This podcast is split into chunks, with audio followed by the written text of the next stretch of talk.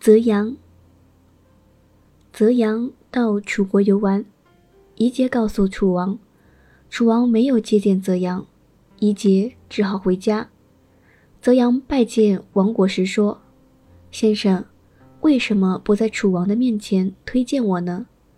王国说：“我不如公越修。”泽阳问：“公越修是什么人？”王国说：“他呀，冬天到江河里去刺鳖，夏天就到山傍去休息。有过往的人询问，他就说：‘这里是我的住宅，宜节都不能做到，何况是我呢？我又不如宜节。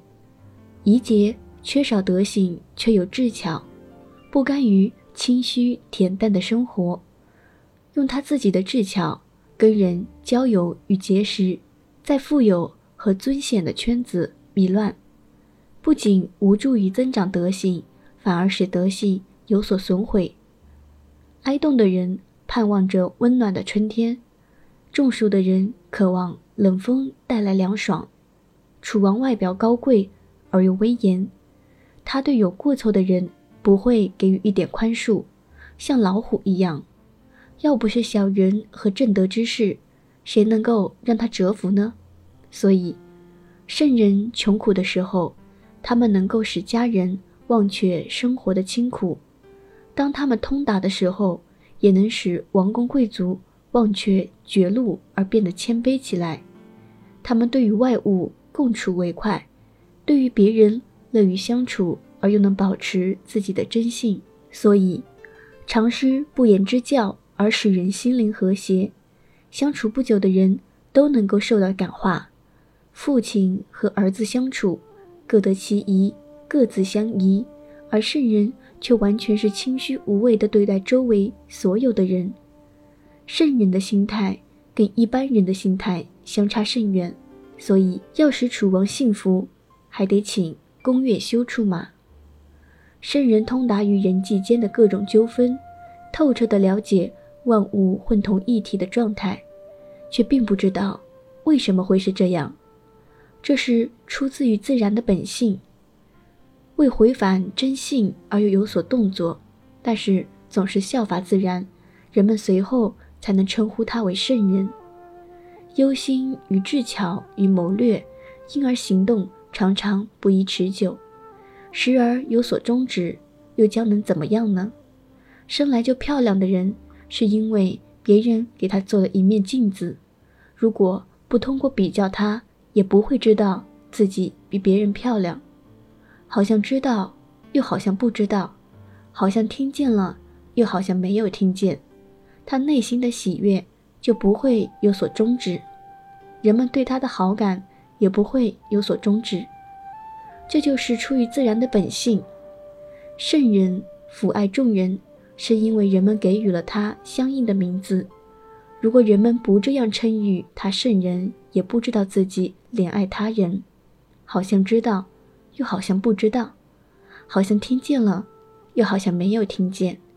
他给予人们的爱就不会有所终止，人们安于这样的父爱也不会有所终止。这就是出于自然的本性。祖国与家乡，一看到他就分外的喜悦，即使丘陵草木使他显得面目不清，甚至眼没了十之八九，心里还是十分欣喜。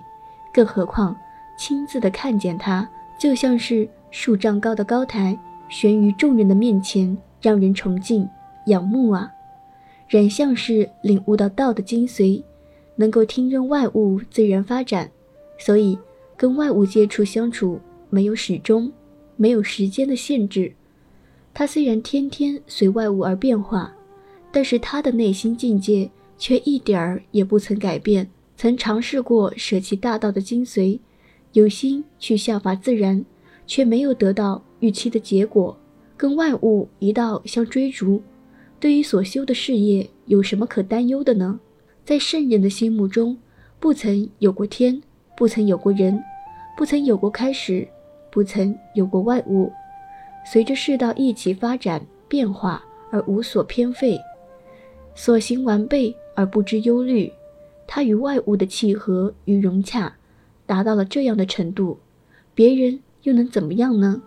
商汤拜司玉门尹登衡做他的老师，而他随从师傅学习，却从来不拘泥于所学，能够随顺而成，为此而查其名迹。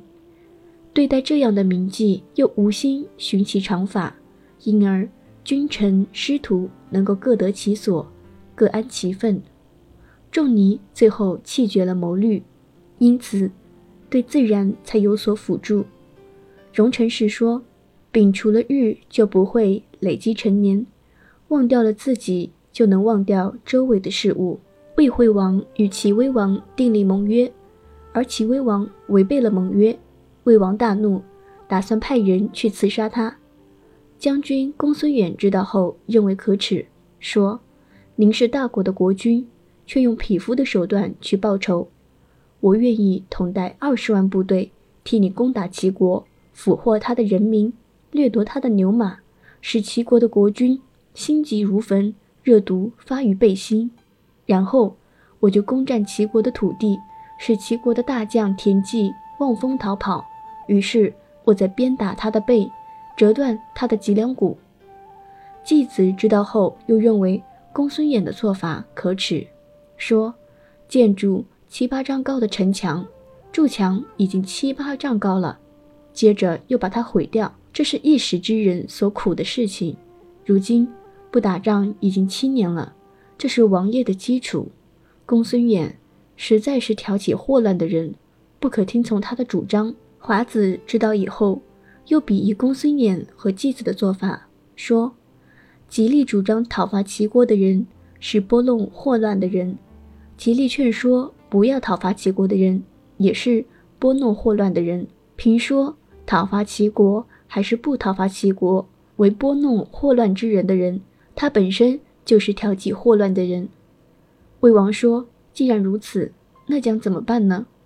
华子说。你还是求助于清虚淡漠、物我兼忘的大道吧。惠子知道了，引荐带晋人。带晋人对魏王说：“有叫蜗牛的小动物，国君知道吗？”魏王说：“知道。”带晋人说：“有个国家在蜗牛的左脚，名叫处氏；有个国家在蜗牛的右脚，名叫蛮氏。”正相互为争夺土地而打仗，倒下的尸体数也数不清。追赶打败的一方，花去整整十五万天，方才撤兵而回。魏王说：“那些都是虚妄的言论吧？”戴金人说：“让我为您证实这些话。你认为四方与上下有尽头吗？”魏王说：“没有尽头。”戴金人说：“知道使自己的思想。”在无穷的境遇里遨游，却又反身于人际所致的狭小的生活范围。这狭小的生活范围，处在无穷的境遇里，恐怕就像是若存若失一样吧。魏王说：“是的。”戴晋人又说：“在这人际所至的狭小范围内，有一个魏国，在魏国中有一个大梁城，在大梁城里有你魏王，大王与那蛮氏相比。”有区别吗？魏王回答说：“没有。”待晋人辞别而去，魏王心中怅然若失。戴晋人离开后，惠子来见魏惠王。魏王说：“戴晋人真的是个了不起的人，圣人不足以和他相提并论。”惠子说：“吹起竹管，就会有嘟嘟的响声；吹着箭手的环孔，只会有嘶嘶的声音罢了。”尧和舜都是人们所赞誉的圣人，在戴晋人面前称赞尧与舜，就好比那微弱的丝丝之声罢了。孔子到楚国去，住在以丘卖姜的人家里，他的邻居夫妻、奴仆全都登上了屋顶观看孔子的车骑。子路说：“那么多人聚集在一起做什么？”孔子说：“这些人都是圣人的仆从。”他们甘愿隐于民间，隐居于田园的人，他的声名沉寂，他的志向无穷。他虽然说话，内心却宁静无言。他的行为和世俗相反，而内心不屑于世俗同流。这是自隐之人，岂不是世难遗聊吗？子路请求去召见他，孔子说：“散了吧。”他知道我对他十分的了解，又知道我到了楚国，认为我必定会让楚王来召见他。他把我看作是巧言献媚的人。如果真是这样，他对于巧言献媚的人一定会羞于听其言谈，更何况是亲自见到其人呢？你凭什么认为他还会留在那里呢？子路前往探视，世南夷辽的居室已经空无一人了，常无地方守护疆土的人对子劳说：“你处理政事不要太粗心，治理百姓不要太草率。从前我种庄稼耕地。”都很马虎，而庄稼收获时也用马虎的态度来报复我；除草也轻率马虎，而庄稼收获的时候也用轻率马虎的态度来报复我。我来年改变了原有的方式，深深的耕地，细细的平整，禾苗繁茂，果实累累。我一年到头都不愁食品不足。庄子听了之后，如今人们治理自己的身形。调理自己的心思，许多都像这样守护封疆的人所说的情况：逃避自然，背离天性，泯灭真情，丧失精神。这都是因为粗心、鲁莽所致。所以，对待本性和真情疏忽、鲁莽的人，欲念与邪恶的祸端，就像交尾蒹葭遮蔽河鼠那样危害人的本性。开始。似乎还可以用来辅助人的形体，逐渐地拔除了自己的本性，就像遍体毒疮，一齐溃发，不知道选择什么地方泄出，毒疮流脓，内热遗精，就是这样。伯举就学于老聃，说：“请求老师同意我到天下去游历。”老聃说：“散了，天下就像这里是一样的。”伯举再次请求。老丹说：“你打算去哪里？”伯举说：“先从齐国开始。”伯举到了齐国，见到了一个处以死刑而抛尸示众的人，推推尸体，把他摆正，再解下朝服覆盖在尸体上。仰天嚎啕大哭地说：“你呀你呀，天下出现如此大的灾祸，偏偏你先碰上了。人们常说不要做强盗。”不要杀人。世间一旦有了荣辱的区别，然后各种弊端就显现出来，财货日渐积聚，然后各种争斗也就表露出来。如今树立人们所厌恶的弊端，积聚人们所争夺的财物，贫穷困厄的人疲于奔命，便没有休止之时。想要不出现这样的遭遇，怎么可能呢？古时候统治百姓的人。把社会清贫归于百姓，把管理不善归于自己，把正确的做法归于百姓，把各种过错归于自己。所以，只要有一个人其身形受到损害，便私下责备自己。如今却不是这样了，隐匿事情的真情，却责备人们不能了解；扩大办事的困难，却归罪于不能克服困难；加受承受的负担。却处罚别人不能胜任，把路途安排得十分遥远，却谴责人们不能达到。人民耗尽了智慧和力量，就用虚假来继续应付，天天出现那么多虚假的事情，百姓怎么会不弄虚作假呢？力量不够便作假，智巧不足就欺诈，财力不济便行盗，盗窃的行径。对谁加以责备才合理呢？居伯玉在经历六十年中，而六十年与时俱进，开始肯定的，后来又否定他，很难说今天所认为是对的，就不是五十九年来所认为是错误的。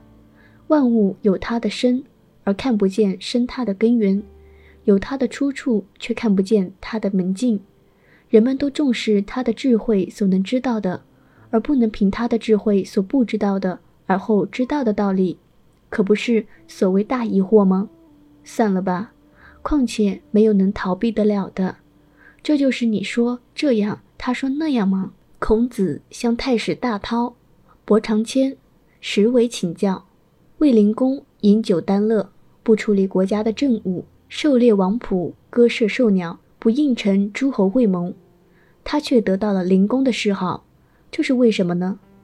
大涛说，就是因为这样才得到这样的谥号。伯长谦说，灵公有三个妻子，他和三个妻子在一个大的浴盆中洗澡。始于奉诏来到灵公的住所，灵公叫人截取他献来的璧果，而使人扶着他的臂膀。灵公放纵像与三妻同盆沐浴那样严重，然而他接见贤人又如此的肃然起敬，这就是他所以能够称为灵公的道理。石伟说，灵公死了，补葬在寿穴不吉利，补葬在沙丘就吉利。挖墓穴之深达到了数十，得到了一个石造的棺椁。洗去泥土后，看它上面有铭文说：“不必依赖于子孙，灵公可以取去而居住在这里。”灵公的谥号称为灵已经很久了。大韬、伯长谦这两个人怎么能知道呢？少之向大公调请教：“什么叫做丘礼之言？”大公调说。所谓的丘礼，就是聚合十家姓，上百个人而形成的共同的风气与习俗，组合各个不同的个体，就形成混同的整体；离散混同的整体，又成为各个不同的个体。如今只称马的上百个部位都不能获得马的整体，而马就拴附在眼前。只有确立了马的每一个部位，并组合成一个整体，才能够称之为马。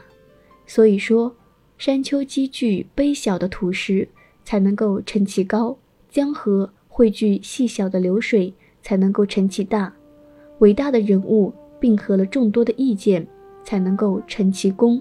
所以，从外界反映到内心里的东西，自己虽有定见，却并不执着于己见。由内心里向外表达的东西，即使是正确的，也不愿与他人相违逆。四季具有不同的气候，大自然并没有对某一个节令给予特别的恩赐，因此年岁的序列得以形成。各种官吏具有不同的职能，国君没有偏私，因此国家得以治理。文臣武将具有各不相同的本事，国君不做偏爱，因此各自德行完备。万物具有个别的规律。大道对他们也没有偏爱，因此不去授予名称以示区别。没有称谓，因而也就没有作为；没有作为，因而也就无所不为。时序有终始，世代有变化，福祸在不停的流转，出现违逆的一面，同时也就存在相宜的一面，各自追逐其不同的侧面，有所端正的同时，也就有了误差。就拿山泽来比方。生长的各个材质全都有自己的用处。再看看大山，树木与石块处在同一个地方，在这里叫做丘里的言论。少之问：既然如此，那么称之为道可以吗？大公调说：不可以。现在计算一下物的种类，不止于一万，而只限于称作为万物，只用数目字最多来称述它，所以。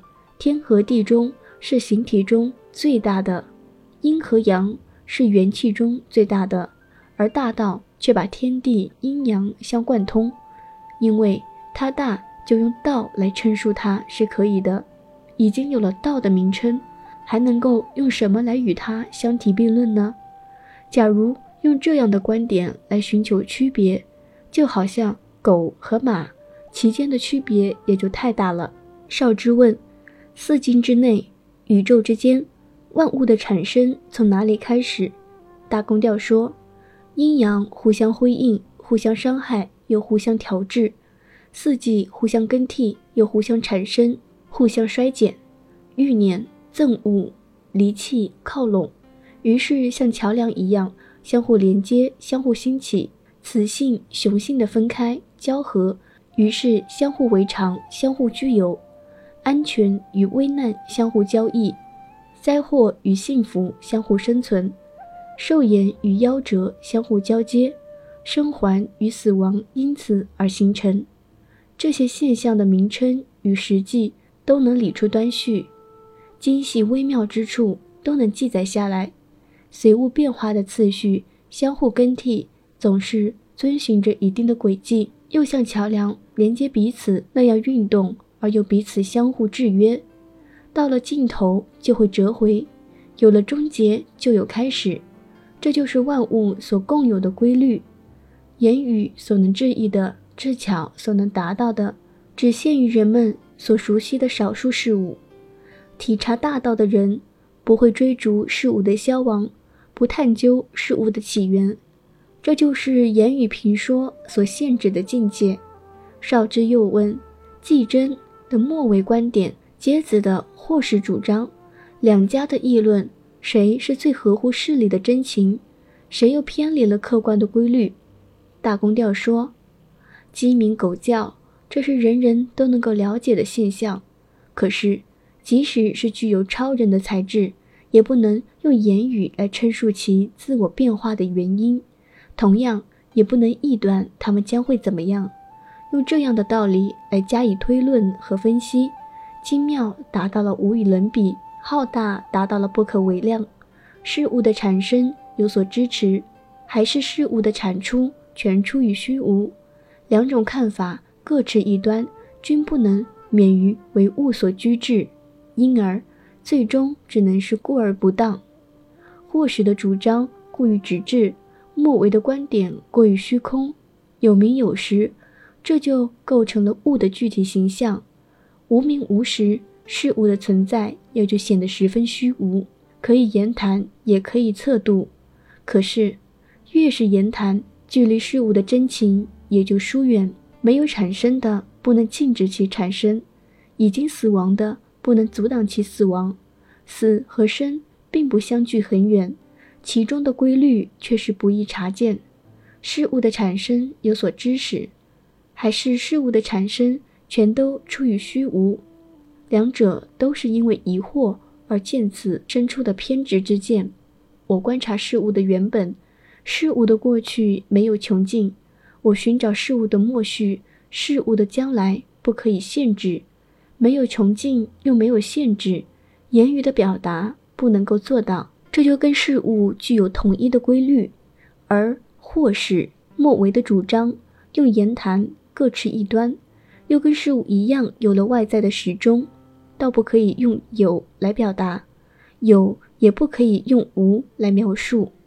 大道之所以称之为道，只不过借用了道的名称，或使和末为的主张各自偏执于事物的一隅，怎么能够称述于大道呢？言语圆满周全，那么整天说话也是符合于道；言语不能圆满周全。那么整天说话也都是挚爱于物，道是阐述万物的最高原理，言语和缄默都不足以称述，既不说话也不缄默，平易有极限，而大道却是没有极限的。